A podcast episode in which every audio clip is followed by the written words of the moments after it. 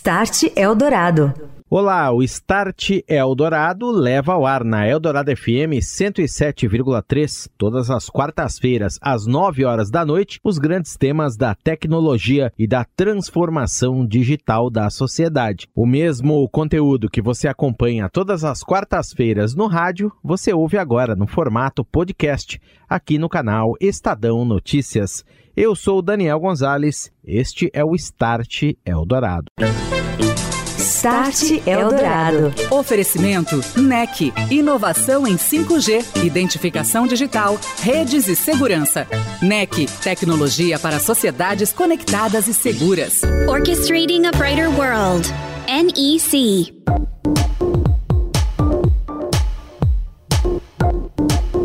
Olá, muito boa noite para você que acompanha a programação da Rádio dos Melhores Ouvintes, aqui na Eldorado FM, em 107,3, também na Alexa, nos dispositivos de streaming, canais digitais. Está começando mais uma edição do Start Eldorado. Vamos falar de tecnologia, transformação e os impactos de toda essa inovação na sociedade moderna e hiperconectada. Hoje, o nosso assunto é a transformação digital impactando o mercado de crédito, não só nas instituições financeiras, mas também em vários outros setores da economia. O varejo, as empresas aéreas, as seguradoras, companhias de planos de saúde, operadoras, empresas de streaming e de muitas outras áreas. Daqui a pouquinho eu recebo o Alex Franco, diretor de soluções de crédito da Serasa Experian, e ele vai nos contar mais a respeito de todas as inovações pelas quais passa a companhia para atender a clientes de diversos setores. Start Eldorado. Estratégias de negócio baseadas em informação, tecnologia, tomadas de decisão mais seguras e rentáveis, não só no mercado financeiro, mas em diversos setores da economia. Desafios aos quais se propõe atender a Serasa Experian. E hoje eu estou recebendo aqui no Start Eldorado Alex Franco, diretor de soluções de crédito da Serasa Experian. Tudo bem, Alex? Boa noite para você. Bem-vindo ao Start Eldorado. Como vai? Olá, Daniel. Boa noite. Boa noite a você. Boa noite a todo o seu público. Um prazer estar aqui com vocês e poder compartilhar um pouquinho do que a gente vem fazendo e, de alguma forma, poder colaborar com o mercado aí também. Legal, Alex. Bem-vindo. E olha, a Serasa, ela está se colocando aí diante desse grande desafio e passa também fazendo uma lição de casa enorme em transformação digital. Em se tratando de impactos no mercado de crédito, como esse tema vem influindo, eu queria te perguntar diretamente nos produtos e serviços de vocês e nas suas relações não só com bancos, instituições financeiras, mercado financeiro, mas também clientes de outros setores, varejo, operadoras, é, novos entrantes aí nesse cenário, empresas de saúde, enfim, todo mundo que precisa da Serasa, da experiência e da expertise da Serasa. Como é que vai ser esse processo, Alex? Esse é um processo que a gente já vem há alguns anos, né, tentando trazer essa inovação, esse novo ar, uma percepção até antes da pandemia de que o mercado se transformou. Não é mais aquele mercado em que você tem um produto básico, todo mundo oferece né, no mercado em todos esses segmentos que você trouxe, todos estão passando por muita transformação. Não adianta oferecer mais o básico. Você tem que, na verdade, personalizar, você tem que customizar, você tem que trabalhar com muito mais agilidade e muito mais focado no cliente. Então imagina, né? Nós como uma empresa que atendemos a todos esses segmentos que estão atendendo na outra ponta os seus consumidores e as suas empresas, né, como cliente, a gente teve que se adaptar também para ajudar esse mercado todo a poder oferecer melhores soluções. Então a gente vem fazendo isso, não é algo só de tecnologia, tecnologia é um meio, é um caminho para viabilizar todo esse processo de transformação, mas a gente teve que olhar para processos, teve que olhar para pessoas, teve que olhar para cultura, principalmente dentro de casa, e como a gente reorganizava a forma como a gente melhor atendia esse segmento. Mas acho que a palavra-chave aqui é personalização é olhar para a jornada desses clientes todos e como a gente traz melhores soluções para esse mercado. A gente tem falado muito aqui no programa e tem a ver também, aí eu queria o teu comentário a respeito do seguinte: hoje em dia, por exemplo, uma varejista, ela é também uma, uma instituição financeira, ela não deixa de ser oferecer ali o seu crédito, o seu cashback, enfim, as suas soluções. Uma operadora de, de telecom, de telefonia também, da mesma forma, empresa aérea também. É, isso tem a ver com essa transformação toda pela qual a Serasa está se reinventando, Alex? É, como, como você me apresentou, né? Eu sou um diretor de soluções de crédito. Tradicionalmente as pessoas pensariam, atua para banco. Na verdade, não. Acho que estamos aí há 10 anos já com esse movimento forte de startups e fintechs que trouxe cada vez mais uma provocação de que não tem essa barreira. é, na verdade, todo mundo tem um relacionamento com o cliente e esse cliente quer ser bem atendido na sua jornada. Então, não existe mais essa barreira de que eu vou numa empresa para poder comprar um produto no varejo, depois eu vou numa outra empresa para buscar o crédito. É, na verdade, é tudo uma jornada só. Existe um conceito aí muito forte no mercado do embedded finance, né, que é a finança já inserida dentro da jornada desse cliente. E cada vez mais a gente tem que olhar para essas jornadas cruzadas. O mundo está muito mais complexo. Então, é sobre isso: é você oferecer o crédito como um viabilizador para a jornada de qualquer um desses segmentos. E é por isso que a gente lá na Serasa teve que olhar para essas jornadas todas cruzadas e construir soluções para cada uma das etapas desses clientes. Vou dar um exemplo. É, não existe mais um score de crédito somente, a gente tem o nosso score de referência que tem que ser o melhor score, que as pessoas se percebam como uma solução que dá a sua pontuação de probabilidade de pagamento e tudo mais, o risco de crédito daquela pessoa. Mas quando eu estou falando com uma seguradora, eu não posso usar apenas esse score como uma aproximação do que vai ser a vida na seguradora. Eu tenho que olhar para aquele seguro, por exemplo, um seguro vida ou um seguro de, de casa, e eu tenho que fazer uma solução que melhor se adeque para aquela pergunta que aquele cliente está querendo fazer naquele momento da jornada dele. Então, é, é, é, isso, é cada vez mais a gente tendo que ter um portfólio muito mais amplo é, e que atenda a cada etapa da jornada dos clientes. É, é, é o que você trouxe. Não existe mais um mundo tão separado, está tudo misturado. Perfeito, muito bom comentar. Lembrei de outro setor aqui, as montadoras, por exemplo. Cliente vai comprar Perfeito. um veículo, empresa de turismo, cliente adquirindo uma viagem, enfim. Temos N exemplos. Agora, eu acredito que nesse processo, Alex, haja um papel muito importante da inteligência artificial, do cruzamento de dados e você fazer um analytics muito intenso, muito forte. Claro que cada caso é um caso, mas desenhar esse processo para esses clientes corporativos, principalmente. Como é que a Serasa também vem colocando isso no radar aí? Legal, legal a pergunta, né? Historicamente, a gente sempre tinha dois tipos de produtos. De um lado, um produto que era o nosso produto de prateleira, nosso produto de referência, e que tentava atender a todos os casos de uma forma geral, e o mercado buscava essa solução. No outro extremo, a gente tinha um produto que era um serviço mais. A gente ia nos clientes, nos grandes clientes que tinham uma volumetria que justificasse isso, e fazia uma solução customizada para esse cliente. Como eu trouxe anteriormente, o que a gente está se propondo a fazer é mapear a jornada de todos esses segmentos e criar soluções específicas para cada um deles. Exemplo, fintechs. Fintechs é um mercado que a gente mega se adaptou. A gente teve que olhar de fora para dentro, ouvir o mercado, entender o que o mercado precisava e falar como eu atendo esse pessoal a atender bem os seus clientes. E a gente começou a desenvolver um monte de soluções. Daria para fazer essas soluções todas? Não dava. É, teve que revisar processo, teve que revisar é, é, toda a parte analítica de inteligência. É, para você ter uma ideia, a gente levava quase um ano para desenvolver um produto novo. Hoje a gente está desenvolvendo um produto apoiado em inteligência artificial, machine learning, é, muitas vezes fazendo leitura não só de dados que estão em tabelas, mas fazendo leitura de dados que estão em formato de imagens. Teve que fazer uma adaptação tecnológica aqui para que hoje a gente faça um score que é muito mais completo, com muito mais fontes de dados, não são só dados é, tradicionais, dados alternativos também, e a gente desenvolve esse produto não em um ano, a gente desenvolve em 20 dias. Então, como atender esse mercado passando para fazer algo que é muito mais complexo em muito menor tempo? Muito investimento em tecnologia, inteligência artificial, machine learning, como eu falei, todas essas frentes de tecnologias que a gente vem, vem olhando. Só para trazer um dado, é, imagina uh, um ponto que está muito em voga, né? O, o, o, Open Banking, né? Mas antes dessa jornada do Open Bank, do Open Finance, a gente teve a, a jornada do cadastro positivo no Brasil. É, anteriormente a isso, a gente tomava decisões e criava soluções no mercado brasileiro baseado em dados que era o dado da negativação.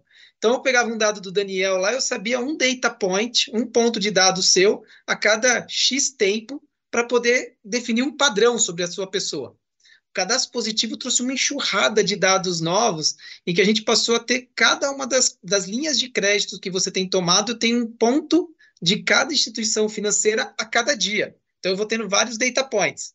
Agora, com o Open Banking, eu vou passar a ter o dado de cada linha do extrato bancário, ou seja, a gente passa a ter uma infinidade maior de informação. Isso permite a personalização, mas se você não tiver uma capacidade de poder gerir e manipular todos esses dados para criar um analytics bem forte, é, sem esse investimento tecnológico, você está parado no tempo. Então, é muito disso que a gente fez aí ao longo dos últimos tempos, Perfeito. dos últimos anos. E, Alex, como é que você traz essa inovação para dentro de casa? A Serasa tem uh, alguma iniciativa, por exemplo, de conversar com startups, com soluções de negócio, de, de incentivar isso também, de hackathons, iniciativas para você também trazer, porque a gente sabe que tem, tem um pessoal novo aí que tem ideias fabulosas e nem sempre é fácil que essas pessoas se insiram e às vezes são coisas muito boas. Como é que a Serasa faz essa, esse, esse bate-bola aí. Esse é, esse é um dos, até para te falar, uma das coisas que me, mais me dá prazer, assim, né? Ao longo dos últimos, da última década, de estar tá brincando muito com isso, de como construir o novo, e principalmente em organizações do tamanho da Serasa, que é uma organização que tem todo um legado, todo um trabalho a fazer. Né? Eu acho que o primeiro passo, eu acho que não tem como fugir, é como você tira o peso desse legado, tornando a estrutura muito mais lean, os processos internos muito mais facilitados, uma cultura pensando na inovação, para te viabilizar poder construir o novo. Então, acho que esse é o primeiro grande passo que toda grande organização deveria fazer.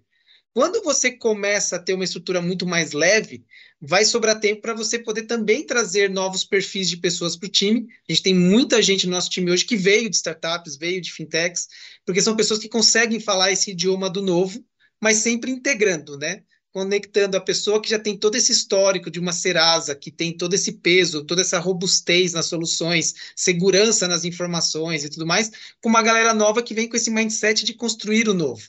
E aí, o que a gente tem feito nessa frente? Primeira coisa, eu acho que é uma lição que eu vivo muito forte, é você não faz solução nova olhando para a tela do computador. Tem que sair para a rua, tem que estar tá conectado com as tendências, participando de eventos, falando com o cliente. Você só vai entender o que o cliente precisa conversando com ele. Então, a gente está super mega conectado com vários dos nossos clientes nas diversas verticais para entender as necessidades. Em segundo passo é conectar com essas fintechs, com as startups, com essa galera que traz algumas tecnologias novas, para a gente poder entender as necessidades deles como clientes, mas ao mesmo tempo, o que, que eles podem eventualmente ter de soluções que pode agregar ao nosso portfólio de soluções e construir juntos. E aí que vem as ideias. É fazer hackathons, construir eventos, fazer momentos de troca de conhecimento, porque assim a gente acaba acelerando esses momentos acabam gerando muitas oportunidades, né? São oportunidades para apoiar as fintechs a atenderem melhor os seus clientes, mas às vezes a gente acaba também investindo em algumas dessas fintechs e startups e fazendo elas ou serem empresas que são investidas por nós, porque vão ser parceiras, ou às vezes até adquirindo. Algumas dessas empresas elas passam a ser empresas do grupo Experian, porque como parte da nossa, do nosso roadmap aí de soluções que a gente quer construir, aquela capacidade que aquela empresa tem pode mega agregar para a gente e ajudar a gente a sair na frente né, do mercado e ter algo novo. Então, eu diria assim, é quase que uma simbiose, porque tem hora que a gente está falando com a fintech, com a startup como parceiro, tem hora que a gente está falando como cliente, tem hora que a gente está falando como eventual sócio, é, hora a gente está mandando profissionais para apoiar eles a ter mais robustez, porque isso é um ponto importante. Muitas das empresas que nasceram fintechs com agilidade, quando começam a crescer, elas precisam da robustez e da estabilidade de uma empresa como a Serasa, que vai oferecer um produto que vai dar garantia, por exemplo, temas como LGPD, segurança da informação, tal. a gente acaba apoiando essas empresas nesses temas. Então, assim, é uma troca contínua e eu acho que a palavra-chave é como que a gente tem colaboração nesse processo. Isso é uma coisa que eu coloco muito nos meus times ali no dia a dia.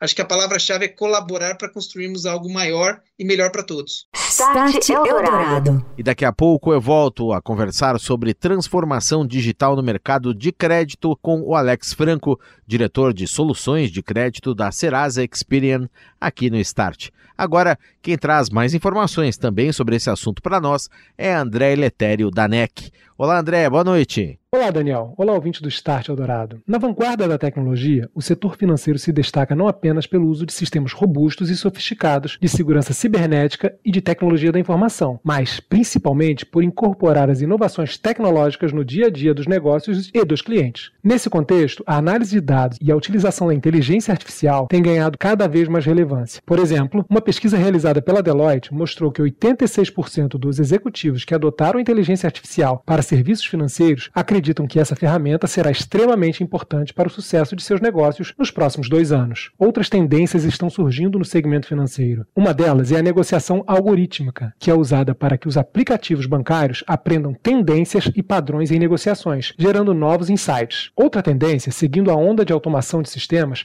é a Automated Compliance, uma ferramenta que auxilia a tornar os processos bancários mais seguros e eficientes, tornando-se um elemento decisivo na proteção da organização e na otimização de suas operações. Tendo em vista esse cenário, a NEC oferece um amplo portfólio de produtos direcionados para o segmento financeiro, que inclui desde soluções de rede até sistemas de biometria digital com foco na segurança. Para saber mais sobre a oferta da NEC nessa área, acesse a página www.nec.com.br ou acompanhe as redes sociais da companhia. Obrigado, André, pela participação. Um abraço e até semana que vem. Um abraço, Daniel. Um abraço, ouvinte. Estou de volta, este é o Start Eldorado, falando de tecnologia, transformação digital, seus impactos na sociedade hiperconectada, aqui na Eldorado FM 107,3, também nossos canais digitais. Convido você, inclusive, a seguir Start Eldorado no Instagram para ficar por dentro das nossas novidades e informações. Também pode acompanhar o Start no LinkedIn.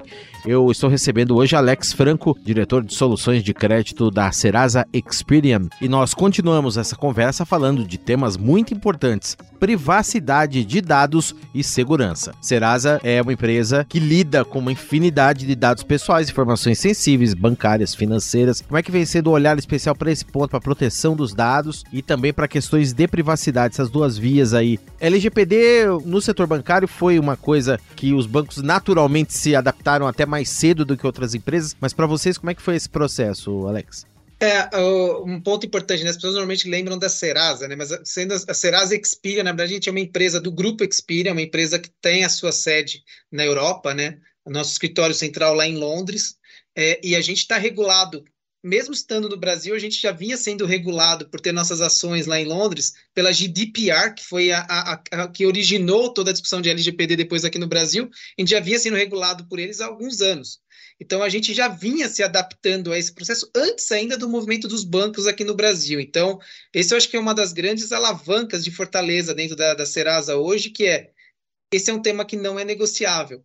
Você pode pensar na solução mais disruptiva, mas se a gente não garantir segurança, sigilo, regulamentações, as diversas regulamentações, né? LGPD é uma delas, mas cadastro positivo foi outra que veio forte, garantir toda essa questão de gestão dos consentimentos dos consumidores para uso de informação. É, é, isso é algo que a gente não brinca. Então, teve uma enxurrada de investimento que foi feito ali no momento do LGPD, no momento do cadastro positivo e que está sendo feito agora com Open Banking, uso de dados alternativos, porque eu acho que a gente até muitas vezes os nossos clientes acabam nos procurando até porque isso bate a porta deles em algum momento e eles sabem que a gente tem toda uma estrutura jurídica, uma estrutura de compliance muito forte em cima desses temas. Então, é algo que, como o mercado inteiro praticamente é nosso cliente, né, dentro do B2B, a gente também acaba apoiando os nossos clientes muitas vezes com conhecimento em cima dessas áreas, porque eu acho que isso muito legal falarmos de inovação, muito legal falarmos de crescimento exponencial, mas acho que fundamental é seguindo as regulamentações e, e garantindo que o crescimento seja sustentável, não seja aquele crescimento é, desestruturado estruturado. Uma mensagem legal, acho que também da gente passar aqui, Alex, para quem nos ouve, é para o cliente físico, né? A pessoa. Porque afinal de contas, tudo isso que a gente está falando aqui é para a pessoa em última instância. Né? E a Serasa tem melhorado e tem investido muito, e aí eu queria o teu comentário também, em comunicação, em, interfaces mais eh, para a pessoa citou o score, por exemplo, a pessoa poder consultar ali o seu score, saber até como melhorá-lo, se inserir, se teve algum problema, muita gente a gente sabe que tem, é, limpar ali o, o, o nome e, e, ter, voltar a ter crédito, etc. A Serasa também tem essa preocupação de se tornar presente para esse consumidor, fazer essa comunicação direta aí é, com, essa, com as pessoas? É, eu acho que são, são duas frentes aqui quando a gente fala do consumidor final uma atuação já há alguns anos, né? A gente criou a empresa dentro da Serasa que atua diretamente com o consumidor, então a gente tem as soluções desde o, a solução de oferta de marketplace de crédito, oferta do Limpa Nome, que é uma oferta para renegociação de dívidas, é, a oferta também da pessoa poder consultar o seu score, poder fazer lá um serviço mensal de acompanhar o, o a evolução do seu score, como que está a sua pontuação, que eu acho que tem tudo a ver com educação financeira, que é algo que a gente precisa investir cada vez mais no Brasil. Hoje a gente está com 80 milhões milhões de brasileiros já cadastrados na nossa plataforma e acompanhando. É super legal ver o brasileiro cada vez mais estudando o seu score. Quando vem as, as perguntas, né? Eu não entendi o meu score mais para a direita ou mais para a esquerda, para cima ou para baixo, é até bom, porque na verdade traz uma necessidade de a gente estar tá melhorando cada vez mais a explicabilidade dos nossos scores para o consumidor final, e isso vai aumentando a maturidade do nosso mercado. A gente tem ainda uma, um caminho longo para o brasileiro compreender, né? Eu acho que uma, uma, uma visão nossa é que o brasileiro olhe para o seu score, compreenda a sua situação financeira, compreenda as alavancas para melhorar o seu score para poder ter mais acesso a crédito, um crédito mais justo e tudo mais. Isso foi algo que a gente vem investindo, é um dos pilares fundamentais desse estabelecimento da, da relação com o consumidor, para que a gente possa melhorar a educação financeira, o acesso a um crédito e como propósito nosso, cada vez mais brasileiros com mais acesso a crédito e a um crédito com preço mais justo. Acho que esse é quase que um mantra que a gente tem lá dentro de casa que a gente olha como propósito mesmo. Por outro lado, na minha parte ali, que são as soluções que eu faço B2B, que é a solução que eu entrego para as empresas que oferecem crédito, é, imagina que a gente vem evoluindo nesse olhar de inovação, e quando eu falo que hoje a gente está fazendo soluções baseadas na jornada do cliente, muitas vezes é olhando para a jornada do consumidor final, porque a gente também entende que, como líder de mercado, muitas vezes, se eu olhar para todo o espectro de soluções, por exemplo, que uma seguradora, ou uma fintech, ou um cliente de um varejo, ou automobilística, ou cada um desses segmentos, o que aquele consumidor final precisa, se eu olhar para a necessidade final e não só para o que os, as empresas estão pedindo para a gente, eu estou um passo à frente, eu já começo a fazer soluções que muitas vezes eu levo para os meus clientes B2B e falo, olha o que o seu consumidor precisa é isso, aqui tem uma oportunidade, ou aqui tem uma, uma dor que o seu consumidor vive. E aí aqui é que eu acho que estabelece até a parceria, porque muitas vezes os nossos clientes se veem no, nas empresas né, que dão crédito ou que estão nesse mercado e falam, você está tá sendo um apoio à minha linha de pesquisa, porque você já traz uma solução para um problema ou para uma oportunidade que eu nem sabia que eu tinha. Então a gente também acredita que ao fazer isso, a gente de alguma forma desenvolve uma solução no B2B e a gente está impactando toda uma cadeia e, e, todo o consumidor lá na ponta final. Então, é uma outra forma da gente estar tá de olho nesse mercado e, e, fazendo com que uma solução nossa impacte o cliente lá na, na ponta no final do dia. E Alex, na semana passada aqui no Start eu recebi o Rodrigo Mulinari, ele que é o diretor de inovação da Febraban, e ele falou muito de uma palavra que é bastante curiosa, hiperpersonalização. Quer dizer, você olhar não só para nichos de clientes, como se fazia antigamente, mas praticamente oferecer o serviço de maneira individual para cada pessoa. Como é que isso também está presente no dia a dia de vocês? O que, que você pensa e como é que a Serasa trabalha com esse conceito?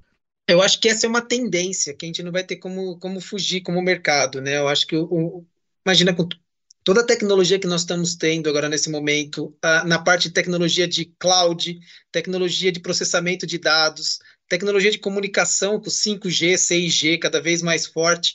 Na verdade, toda essa tecnologia vai fazer com que a gente tenha que ter um serviço especial para o Daniel naquele momento de jornada dele, porque o Daniel é uma pessoa quando está aqui na rádio, outra pessoa quando está buscando um carro, outra quando está buscando um crédito, quando está buscando a compra no mercado. Então, assim, é uma personalização que eu tenho que entender o Daniel em cada momento da sua vida, em cada um dos segmentos de atuação que o mercado tem. Então, é sim uma hiperpersonalização. Acho que a gente tem um caminho como mercado para chegar lá.